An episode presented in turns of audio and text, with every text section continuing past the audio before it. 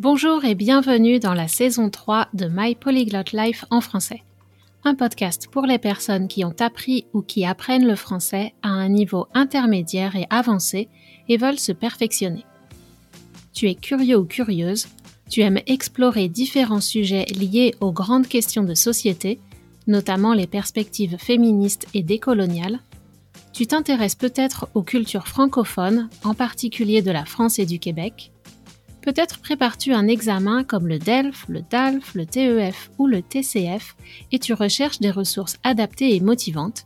Alors ce podcast est pour toi. Je suis Cathy Intro, coach de français certifié Neurolanguage, et dans ce podcast, j'aimerais te permettre d'améliorer ta compréhension orale et ton vocabulaire et partager mon expertise de l'apprentissage efficace des langues étrangères. Plus que tout, j'espère te faire réfléchir et éveiller ton désir de discuter en français de sujets complexes, avec confiance. Si tu aimes ce podcast et veux le soutenir, laisse une note et un commentaire sur Apple Podcast et parle-en à tous tes amis et à tes profs. Retrouve la transcription de cet épisode et toutes les archives sur mon site français.mypolyglotlife.com. Bonne écoute! Bonjour, mon invitée dans les bavardages aujourd'hui est une collègue, Inès Yugdel Campo. Elle est elle aussi neurolanguage coach de français, mais nous avons eu des parcours radicalement différents avant d'être arrivés où nous en sommes aujourd'hui. Je vous ai déjà dévoilé quelques éléments de ma vie d'avant, entre des études en sciences politiques, relations internationales et communication et mon expérience de chef pâtissière à Vancouver. De son côté, elle a eu une carrière de professeur FLE, français langue étrangère, avec un profil d'enseignement classique pendant plusieurs années, notamment chez Berlitz auprès de grandes entreprises. Ensuite, elle a pris le virage vers le Neuro Language Coaching il y a environ deux ans, en créant French Mood, et elle ne reviendrait en arrière pour rien au monde.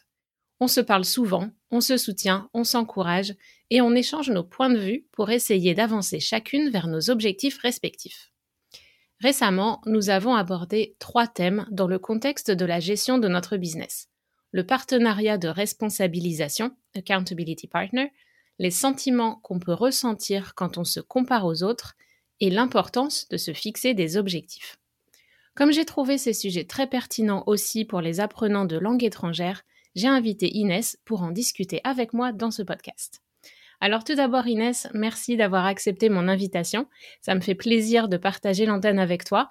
Et pour commencer, peux-tu nous en dire un peu plus sur toi, qui tu es, d'où tu viens, qu'est-ce que tu fais, etc. Ok, super. Eh bien écoute, merci à toi euh, pour l'invitation. C'est un plaisir de se retrouver sur ce podcast. Alors, ben, tu as bien euh, présenté un petit peu mon parcours qui effectivement est différent du tien. Euh, comme tu l'as dit, moi j'ai toujours quasiment travaillé en fait euh, en tant que professeur de FLE, donc toujours avec des, des étrangers. Et, euh, et, ce que je peux rajouter là-dessus, c'est que je pense que c'était une vocation en fait depuis que j'étais euh, très jeune. Euh, c'est ce que je dis souvent. depuis que j'ai 14 ans en fait, je voulais travailler avec des étrangers. Et, et, je pense que ça, ça vient de mon histoire personnelle. Donc, c'est vrai que j'ai grandi dans une famille biculturelle. Euh, donc euh, la famille du côté de mon père est espagnole et ils ont à un moment donné immigré en France quand mon père avait 4 ans. Et je pense que ça a un lien en fait avec, euh, avec cette vocation professionnelle. Mais c'est vrai, comme tu l'as dit, le fait de devenir neurolanguage coach, ça a vraiment changé ma façon de travailler et, et de créer des liens euh, avec, euh, avec mes clients. Et comme tu dis, je ne reviendrai en arrière pour rien au monde. Très bien. Mais alors, on va attaquer avec la première vraie question. Euh, le principe du coaching en langue, c'est de former une équipe avec le ou la coachée. Et dans ta communication et dans ce que tu viens de nous dire, tu insistes beaucoup sur cet aspect, être une accountability partner pour tes coachés. Et euh, pour être complète, c'est aussi une relation que nous avons toutes les deux en tant que collègues. On se rencontre régulièrement pour se fixer des objectifs et faire un point sur nos difficultés ou nos avancées. Alors donc ce sujet, c'est évidemment une chose qui nous tient à cœur et je suis curieuse de savoir comment tu décrirais ta relation de partenariat accountability entre toi, la coach de français, et tes clients et clientes, et à quel point c'est important dans le processus d'apprentissage. Ouais, alors euh, oui, c'est important, c'est vrai. Je pense que c'est quelque chose qui, qui permet en fait de booster les résultats euh, et puis euh, aussi de, de booster la motivation en fait. Donc le fait d'avoir une personne à qui on va rendre des comptes, euh, eh bien euh, forcément ça va euh, ça va créer de meilleurs résultats parce que il y a plus d'engagement en fait du côté du côté de la personne qui, suit des cours. Et, et voilà donc je pense que ça, ça booste les, les, résultats voilà et puis la motivation surtout. Et on a surtout l'habitude de voir le, le, prof de langue comme, responsabilisation, accountability, mais plutôt en termes de notes, d'examen, et le prof attend vachement certaines choses de toi. Comment ça se passe euh, en Language coaching? Ouais, super question. Et c'est vrai que la, la, disons, la posture du coach est justement pour avoir une relation euh, saine euh, de accountability partner. Je pense qu'il faut qu'il n'y ait aucune culpabilisation de la part du coach en fait que la relation soit sereine et juste neutre. D'accord? Mmh C'est-à-dire que on est là pour euh, aider à obtenir des résultats, mais attention, si à un moment donné dans ta semaine, t'as pas pu faire ce que tu t'étais engagé à faire, il y aura pas euh, de euh, comment dire de ouais de culpabilisation ou de, de, réaction négative de la part du coach. Et c'est peut-être ça aussi un peu la différence et, euh, et c'est ça qui, je pense, est très important, c'est toujours de se dire, OK, si tu n'as pas réussi à faire ce que tu avais dit, eh bien, euh, qu'est-ce qu'on peut faire en fait pour que la prochaine fois tu réussisses? C'est toujours trouver des solutions aussi euh, aux problèmes. Mmh ouais, et ça c'est un en tant que coach, on apprend à, ce nouveau processus, mais on doit aussi le transmettre aux coachés parce que leur très très très souvent ils viennent, ils arrivent euh, le jour de, de, la de la session et ils sont oh, je suis pas prêt, j'ai pas fait ci, j'ai pas fait ça, je suis désolée, euh, je m'en mm-hmm. veux et, c'est vrai que c'est euh, beaucoup de, de, choses intériorisées qu'on doit déconstruire et reconstruire d'une façon plus sereine. Oui, c'est clair. Après, c'est vrai que ça montre aussi que la personne respecte aussi l'engagement qu'elle s'était mm. donné auprès de nous, euh, auprès de cette posture de accountability partner. Mais c'est clair que c'est à nous, euh, voilà, de, aussi leur redonner la responsabilisation et euh, de dire, écoute, en gros, moi, ça me pose aucun problème, même si je suis là pour t'aider à progresser. par contre, c'est à toi de voir avec toi si tu es OK avec ça. Est-ce que t'es pas arrivé à, t'as pas réussi à faire ça parce que tu as eu des problèmes dans ta semaine ou est-ce qu'il y a eu un problème dans l'apprentissage, dans le processus, quoi?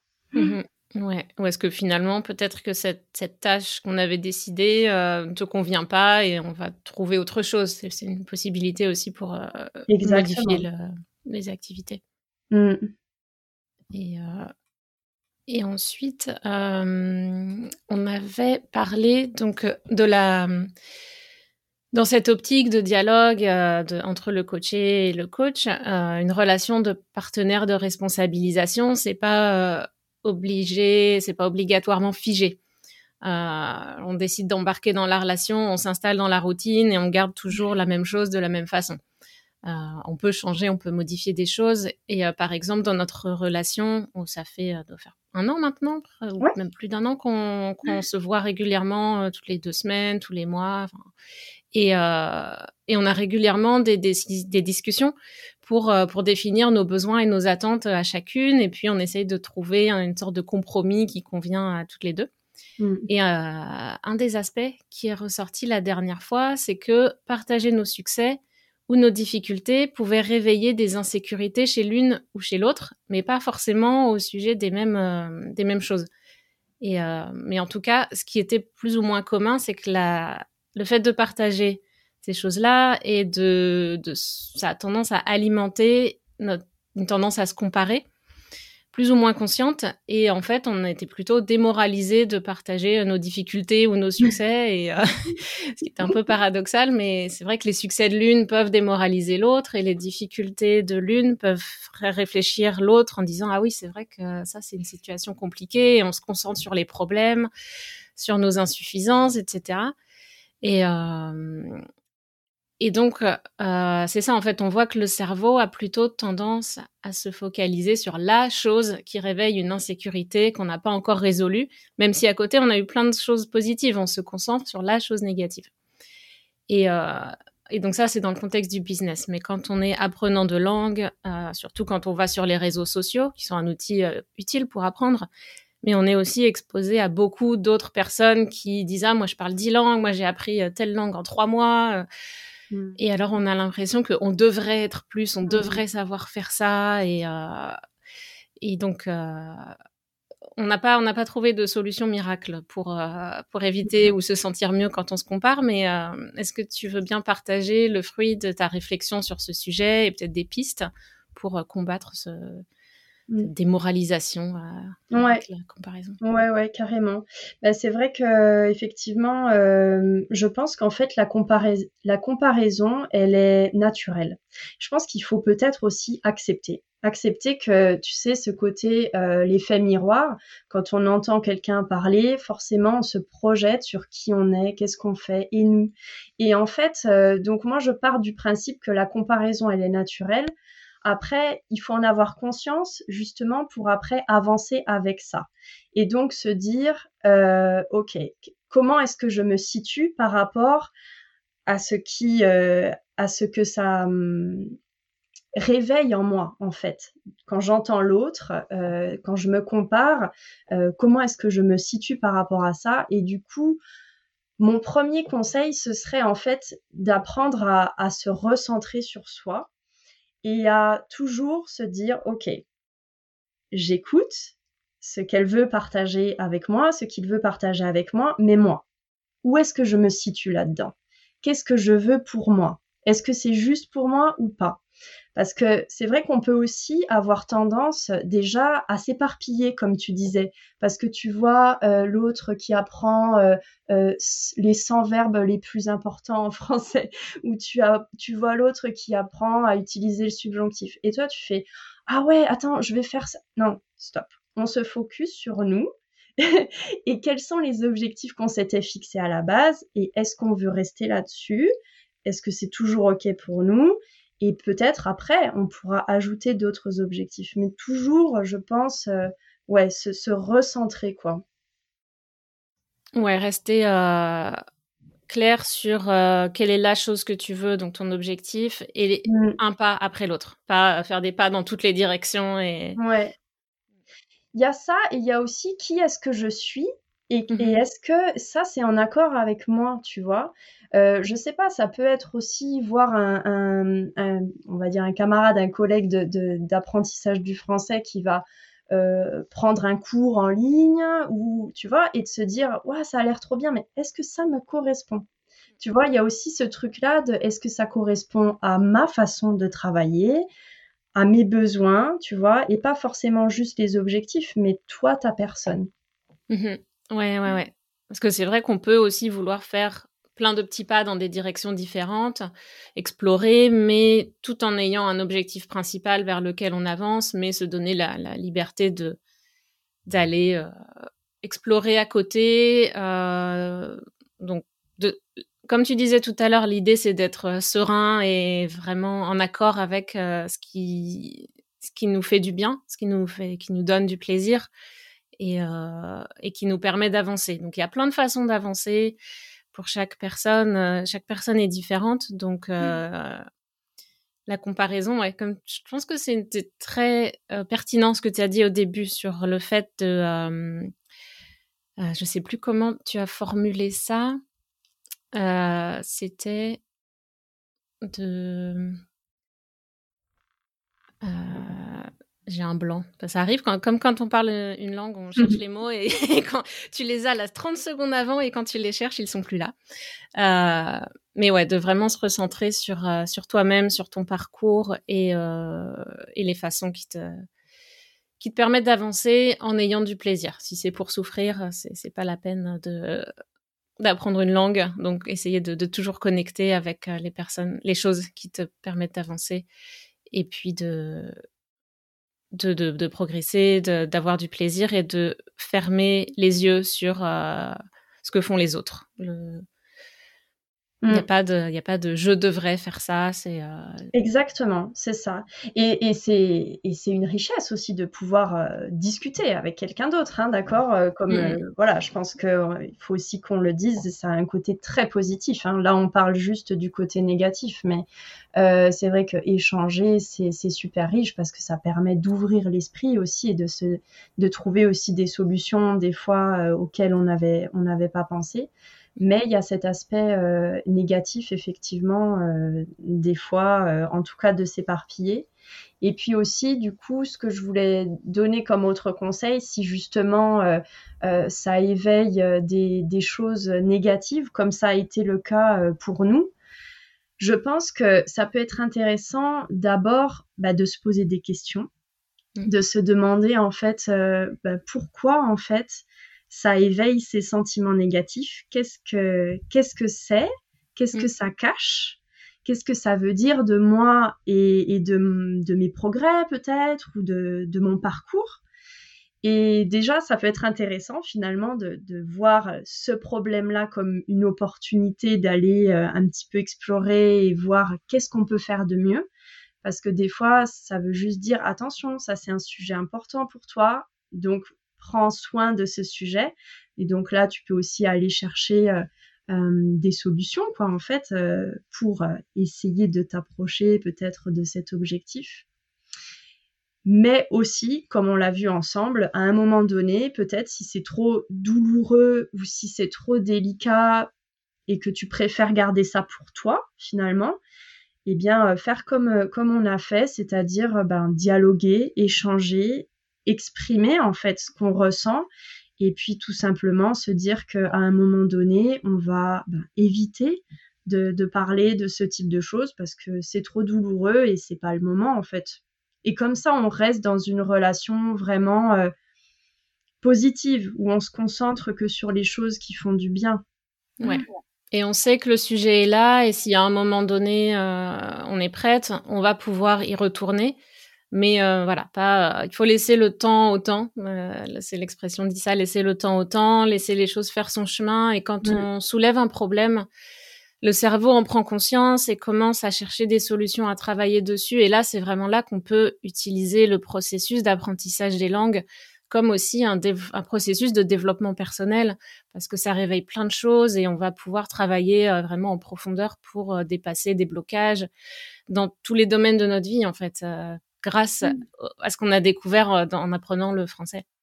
Mmh euh, et, donc, next question, question suivante. Pour, euh, donc comme tu disais, pour éviter de réveiller les insécurités et se concentrer sur aller de l'avant, on a décidé pour le moment de passer plus de temps à discuter des objectifs en eux-mêmes. Donc faire un bilan de nos avancées et la définition des prochains objectifs et on diminue nos échanges sur les autres aspects qui peuvent euh, amener à se comparer sur des points euh, douloureux qui réveillent des choses.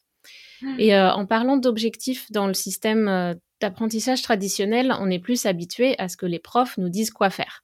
Ou alors on suit assez machinalement les chapitres des manuels scolaires euh, et, quand on apprend de façon indépendante, on peut avoir tendance à s'éparpiller, comme tu disais tout à l'heure. On connaît plein de concepts qu'on maîtrise pas parce qu'on manque de pratique euh, ou on n'a pas appliqué avec des exemples, donc on ne sait pas comment les utiliser. On n'a pas systématisé tout ça dans le cerveau pour qu'il classe les informations. Euh, et alors, comment tu procèdes pour définir les objectifs et rester dans le plan pour atteindre les objectifs avec tes apprenants et apprenantes? Eh bien, euh, ouais, pour, euh, pour définir les objectifs, euh, ça se fait effectivement en commun, ça se fait ensemble. Donc, c'est moi qui guide la conversation, on va dire. Et il y a des, un chemin, on va dire, plus ou moins classique. En tout cas, il y a des critères, disons, pour, pour définir un objectif. Ça ressemble un peu aux SMART Goals, euh, mais en gros, euh, pour moi, un, bon objectif de français, il faut qu'il soit spécifique, euh, parce qu'en fait, c'est en ayant des petits objectifs très très très spécifiques qu'on va réussir ben, à les atteindre rapidement et comme ça à avancer tout doucement dans la langue. Le deuxième aspect, c'est la personnalisation. C'est de définir un objectif qui soit en accord avec ta personne, tes goûts, tes préférences, ton contexte de vie. Euh, ensuite, il faut que ce soit euh, basé sur le temps, donc euh, qu'on ait un cadre temporel, ça veut dire dans combien de temps tu veux atteindre cet objectif. Ça, on le fait pas, on le fait pas systématiquement avec mes clients parce que finalement on avance ensemble, donc on a moins besoin, tu vois, de cadrer comparé à quand tu fais, tu travailles en autonomie. Ouais, c'est la même chose pour moi. Les objectifs s'enchaînent les uns avec les autres. On fait des points régulièrement, euh, toutes les 4-5 euh, semaines, pour euh, faire le point sur ce qu'ils ont, sur leurs avancées, sur les objectifs, et ça se fait un peu de façon comme ça. Mais c'est vrai que c'est assez difficile de prévoir en combien de temps veux-tu maîtriser le subjonctif présent. Mmh. S'ils n'ont pas d'expérience des langues, c'est un peu difficile. Mais après, s'il y a une préparation pour un test, par exemple, on peut définir des périodes un peu plus précises. Mmh. En tout cas, en autonomie, ça peut, ça peut être intéressant, je pense, quand tu n'as mmh personne pour te guider, de te donner au moins un temps. Ça te permet de t'organiser aussi dans ces deux mmh semaines, peut-être, de te dire, OK, en fonction de ce temps, combien, est-ce que, combien de fois je vais pouvoir travailler dessus, etc. Euh, et puis ensuite, ben, il faut qu'il soit réaliste, forcément. Il faut que ce soit en accord. Donc, euh, la taille de l'objectif soit en accord avec le temps que tu t'es donné. Euh, et, un aspect qui est très important, je pense aussi, c'est donc qu'il soit mesurable. Ça veut dire qu'il faut être capable de euh, savoir est-ce que tu l'as atteint ou pas cet objectif. Quoi. et ça, c'est comment tu le mesures alors? Parce qu'à l'école, on a les tests, mais euh, comment ça se passe concrètement pour mesurer? Ben après ça, ça dépend, ça dépend des objectifs, mais on peut par exemple se dire, je sais pas moi, je, tu peux quantifier en fait. L'idée, c'est d'arriver à quantifier, je pense. Mm. Peut-être euh, la quantité, euh, si tu travailles sur l'écrit, une quantité de production écrite. Mm-hmm. Ça peut être sur un certain nombre de phrases que tu veux apprendre sur un sujet précis euh, ou une durée d'enregistrement, par exemple. Je mm-hmm. suis capable de parler de ce sujet pendant deux minutes, tu mm-hmm. vois. Je sais pas, qu'est-ce que tu en penses? Ouais, euh, on mesure aussi en termes de sensations. J'aime bien euh, mesurer en termes de sensations. Genre comment tu te sens maintenant euh, sur entre 1 et 10. Ouais. Et on fait le point trois semaines plus tard. Comment tu te sens maintenant? Et en fait, j'ai remarqué que les ça vient assez naturellement parce que quand on pratique, etc., les progrès viennent automatiquement. Et à un moment donné, le, le coaché ou la coachée se retourne et fait ah, mais en fait, euh, ça, je sais faire maintenant. Et, euh, et c'est, c'est assez naturel. Donc, euh, c'est vrai qu'on, parfois, on prend pas le temps de s'arrêter. mais c'est pour ça qu'on fait les points. j'ai instauré des points mensuels. Comme ça, on est sûr de mmh. s'arrêter, de les, les avancées et de, et de, de, faire le point sur les, les objectifs. Mais, euh, mais oui, ça se mesure beaucoup en termes de ah bah oui, maintenant euh, je réfléchis plus quand je fais ça en fait. Mmh. on a gagné. Et ouais, ouais, ouais, c'est vrai que c'est intéressant aussi de se dire, voilà, d'avoir aussi ce, cette auto-évaluation, euh, mais peut-être que du coup, ouais, ça, est-ce que ça peut se prévoir avant, euh, quand tu définis tes objectifs, ou est-ce que c'est quelque chose qu'on pourrait appeler auto-évaluation finalement à la fin pour dire est-ce que j'ai atteint cet objectif ou pas? On peut, euh, on peut, ouais, on peut dire, bah aujourd'hui je suis à un 3. Euh, je sais que bon 10 c'est pas réaliste dans les deux mois euh, où on va travailler ensemble, donc peut-être que si j'atteins 5, je serai content. Ah ouais, super. Ouais ouais. Et puis on voit au bout des deux mois si t'es euh, si es à 5, à 6, à 4 et. Mais j'aime bien effectivement le fait de mesurer le confort, l'inconfort, enfin tu vois, mm. d'avoir d'autres aspects plus que la finalement les aspects linguistiques même, mais aussi avoir cette sensation en fait, bah, comment tu te sens. Et mmh. en fait, euh, des fois, c'est le plus important aussi, c'est de savoir toi si tu es OK avec euh, ce niveau-là, cette, cette aptitude-là. Et euh, effectivement, il n'y a pas forcément besoin d'avoir surtout pas de notes. Ça dépend aussi de l'objectif. Si c'est ton but, c'est d'être euh, fluent, de, parler euh, avec confiance dans une conversation, effectivement, les sensations comptent plus. Bon, si as, ton objectif, c'est d'avoir un DELF euh, B2 ou un DALF C1, là, effectivement, on doit revenir à des critères un peu plus classiques, mais c'est juste le temps du test. Ouais. Et oui, forcément. Après, ça s'ajuste en fonction. c'est difficile de faire des généralités, ouais. Mm. Mais bon, il y a, d'autres manières de mesurer que, que, les tests et les notes si euh, l'objectif, c'est pas de passer un, examen. Mm, mm. Et euh, on arrive. Euh, oui, pardon, vas-y, si tu voulais ajouter quelque chose. Non, je pouvais. Je, je voudrais ajouter aussi un, quelque chose qui est important c'est ben, de prendre du plaisir, c'est de choisir un objectif. Alors, il y a deux choses. C'est ça dépend encore une fois, est-ce qu'il y a urgence ou pas? Mais s'il n'y a pas urgence, on va dire forcément, ça peut être... Euh, ce que je préconise, c'est de choisir en priorité les sujets qui te donnent le plus envie. Vraiment, euh, ça c'est le truc. Euh, euh, et c'est pas grave si c'est pas dans la progression normale du cadre des, des niveaux A2, etc. Ouais. C'est pas important le plus important, c'est toi le plaisir que tu vas prendre parce que si tu prends du plaisir sur cet objectif, tu auras envie de continuer mm. ça et ça et ça. Et donc ça, c'est bon aussi euh, voilà, pour maintenir la motivation. Ouais, ouais, ouais. Oui, c'est ça en fait. Le gros de notre rôle, c'est de maintenir la motivation, que les gens reviennent régulièrement, qu'ils pratiquent et qu'ils aient envie de d'engager ou d'interagir avec la langue et dans la langue en dehors de nos sessions en fait. Quand on arrive à faire ça, et oui. les progrès ils viennent en fait naturellement. Et je peux rajouter, je voudrais rajouter aussi euh, un autre point, euh, c'est de pas faire une grande liste d'objectifs. Mmh à la limite, tu peux commencer avec euh, deux objectifs, en fait. Tu vois, vraiment les plus, soit les plus urgents, soit ceux qui sont le plus, euh, voilà, comme on dit, euh, que tu as le plus envie d'atteindre. Mais mon conseil, ce serait d'éviter de faire des grandes listes de OK, après, je vais faire cet objectif. Non, on reste focus sur un ou deux objectifs et jusqu'à ce qu'on les atteigne, on reste dessus. Et après, ok, quand tu as atteint un objectif, tu peux en intégrer un nouveau dans ta liste pour rester vraiment l'attention. Euh, mm. Mm. Bien, sur ces bonnes paroles, euh, je vais, euh, on va se, devoir se quitter. je pense que tu as un cadeau pour les auditoristes et, s'ils ils ou elles veulent te contacter, comment est-ce qu'on peut faire?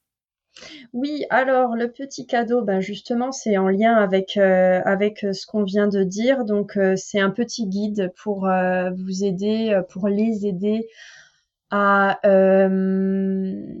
définir leurs objectifs de français en fait. Donc c'est un petit guide qui pas à pas va vous aider à à vous poser les bonnes questions et à la fin de à la fin de ces cinq questions euh, essentielles, normalement, vous arrivez à avoir défini euh, un objectif euh, parfait de français pour, pour avancer. Donc, super. Et puis après, oui, pour me contacter, pardon. Ouais, pour me contacter, je suis sur Instagram.